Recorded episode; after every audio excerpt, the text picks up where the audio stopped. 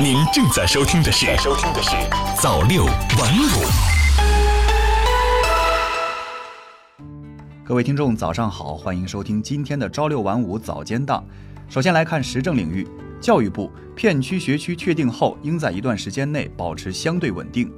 教育部二十六号发布关于做好二零一九年普通中小学招生入学工作的通知，要求各地要全面落实义务教育免试就近入学规定，明确片区或学区确定后应在一段时间内保持相对稳定，重新划分调整时要慎重稳妥，继续压缩义务教育学校特长生招生规模，至二零二零年取消各类特长生招生。另外，教育部二十七号在南昌举行新闻发布会，介绍了义务教育均衡发展督导评估工作进展情况。截至目前，全国有两千七百一十七个县实现义务教育基本均衡发展，占全国总县数的百分之九十二点七。中国民航局发布我国首张数字化目视飞行航图。中国民航局空中交通管理局二十五号在成都发布我国首张数字化目视飞行航图。可提供目视障碍物、地形地貌、山川河流等飞行航空数据，较大提升了低空飞行领域的保障能力。作为发布目视飞行航图的唯一官方渠道，中国民航通用航空信息服务平台同日上线。该平台由中国民航局空管局主导开发，可提供运输航空数据查阅，包括航路航线、运输机场、管制区域、通信频率、导航设施等信息。该平台计划今年六月向全国用户开放使用。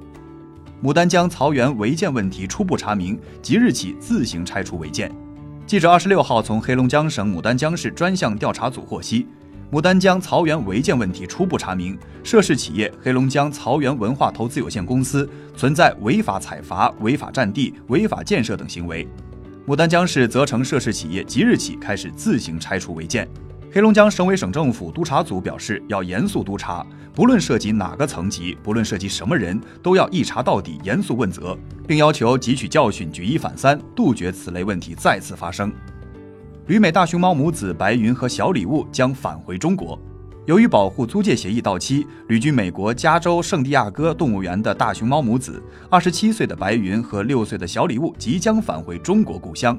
圣地亚哥动物园二十五号发表声明，对深受喜爱的大熊猫表达依依不舍之情，对中国致以衷心感谢。同时表示，该园今后将继续致力于保护大熊猫物种。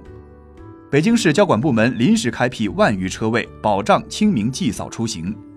记者日前从北京市交管部门获悉，为确保清明节期间祭扫的交通秩序。交管部门将在全市二百二十二处墓地周边道路安排岗位四百七十三处，临时开辟路外停车场七十九处，车位九千九百五十六个；路内停车场十一处，车位一千一百六十七个，并对各墓地周边容易出现突出交通违法行为提前开展治理。今日油价或再涨一波，车主们请赶在本周五前加油。根据国内油价调整规则，新一轮成品油价将在三月二十八号二十四时进行调整。多家市场机构的监测数据显示，油价在经历了四连涨一搁浅后，预计本轮因受国际油价变动因素影响，将迎来年内第五次上调。目前，北京地区中石化加油站的九十二号和九十五号汽油价格分别为每升六点九八元和每升七点四三元。预计本轮调价后，汽油零售价每升约上调零点零七元左右。虽上涨幅度较小，但九十二号汽油将重回七元时代。WiFi 安全有缺陷，专家接入公共 WiFi，漠视支付类应用。最近关于 WiFi 新闻总让人有些忧虑。前不久，央视三幺五晚会曝光了 WiFi 探针盒子，它可以迅速识别出用户手机的 MAC 地址，在神不知鬼不觉中进行所谓的用户画像。近日，在加拿大温哥华举办的世界顶级信息安全峰会上，又有安全专家指出了 WiFi 的重大新问题。基于 WPA WPA Two 的防止重放机制设计上存在缺陷，攻击者可以利用这一缺陷精确攻击使用某个 WiFi 网络中的一个或几个用户。通俗理解，这种攻击可以骗取用户访问假的网站，甚至篡改真实网站的内容。如果访问虚假的网站被钓鱼，用户的账号密码就有被窃取的风险，进而有可能遭受经济损失。对此，专家建议，接入公共 WiFi 后，还是要尽量避免使用敏感应用。比如银行类或者支付类产品，或者登录某些需要输入用户名和密码的网站。当然，还有更简单直接的风险规避方式，那就是在公共场所尽量避免使用公共 WiFi，尽量使用移动网络上网。金融领域降成本一揽子重磅实招将落地。经济参考报记者从业内获悉，增值税和社保费降率明确分别自四月一号和五月一号起实施后，相关部门正在紧锣密鼓部署推进各项准备工作。连日来已经发布多份政策文件，还有一些细则将陆续发布。同时，包括降低物流成本、降低电价等其他降成本的一揽子举措也发布在即。今年更大力度的降成本大幕将起，制造业、小微企业等将成今年减负重点对象。按照今年政府工作报告安排，我国将在减轻税费负担、降低物流成本、用电成本等方面推出系列为企业降低成本的举措。总体来看，减税降费仍将担纲今年降成本的主力，全年为企业减负规模将达近两万亿。文化领域，汉语大词典第二版新增百分之二十内容，吸引学界研究新成果。说起汉语大词典，这是我国第一部也是唯一古今兼收、源流并重的特大型汉语语文词典，是许多文史工作者的案头必备工具书。第一版一九九四年出齐，第二版二零一二年编纂启动。汉语大词典第二版第一册征求意见本去年底面世，将于今年在上海举行出版座谈会。据悉，第二版计划今年内推出第二、第三、第四册。预计二零二三年完成汉语大词典第二版二十五册征求意见本，此后由上海词书出版社正式出齐。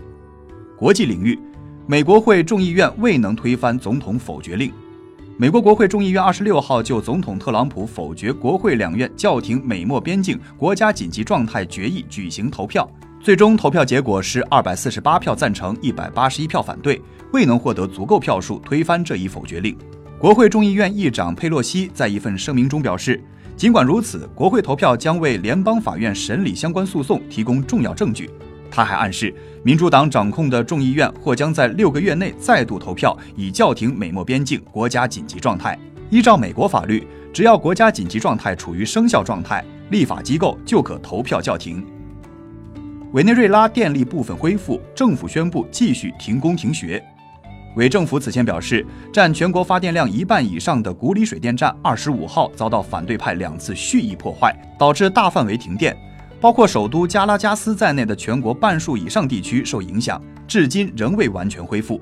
由于电力恢复工作受阻，委政府此前已决定二十六号全国停工停学。委内瑞拉副总统罗德里格斯二十六号下午宣布，在对受损的电力系统进行评估后，总统马杜罗做出了继续停工停学的决定。以便于电力恢复工作的开展。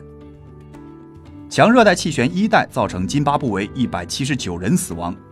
津巴布韦地方政府部长朱利莫约二十六号表示，强热带气旋伊代在该国已造成一百七十九人死亡，另有三百二十九人失踪，一百八十六人受伤，其中三十八人伤势严重，还有逾四万户家庭急需粮食援助。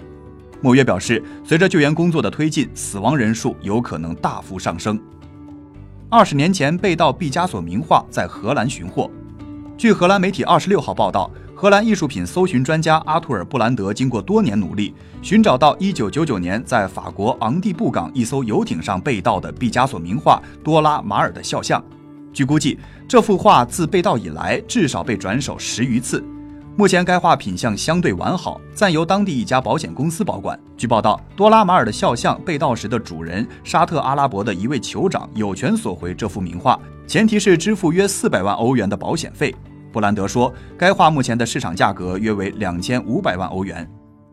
繁星逐月二十九号再演好戏，看《指环王》幺五月姑娘，继金星、火星、木星后，本月繁星逐月的浪漫连续剧在二十九号迎来大结局。这一集的男主角换成了有着“指环王”美誉的土星。天文专家提醒说，如果天气晴好，当日黎明前早起出行的人们面向东南方天空，就可欣赏到这幕浪漫的星月童话。想一睹《指环王》风采的公众，使用简易的天文望远镜就可以看到土星宽大的彩色光环。本期的朝六晚五早间档就是这些，我们晚间见。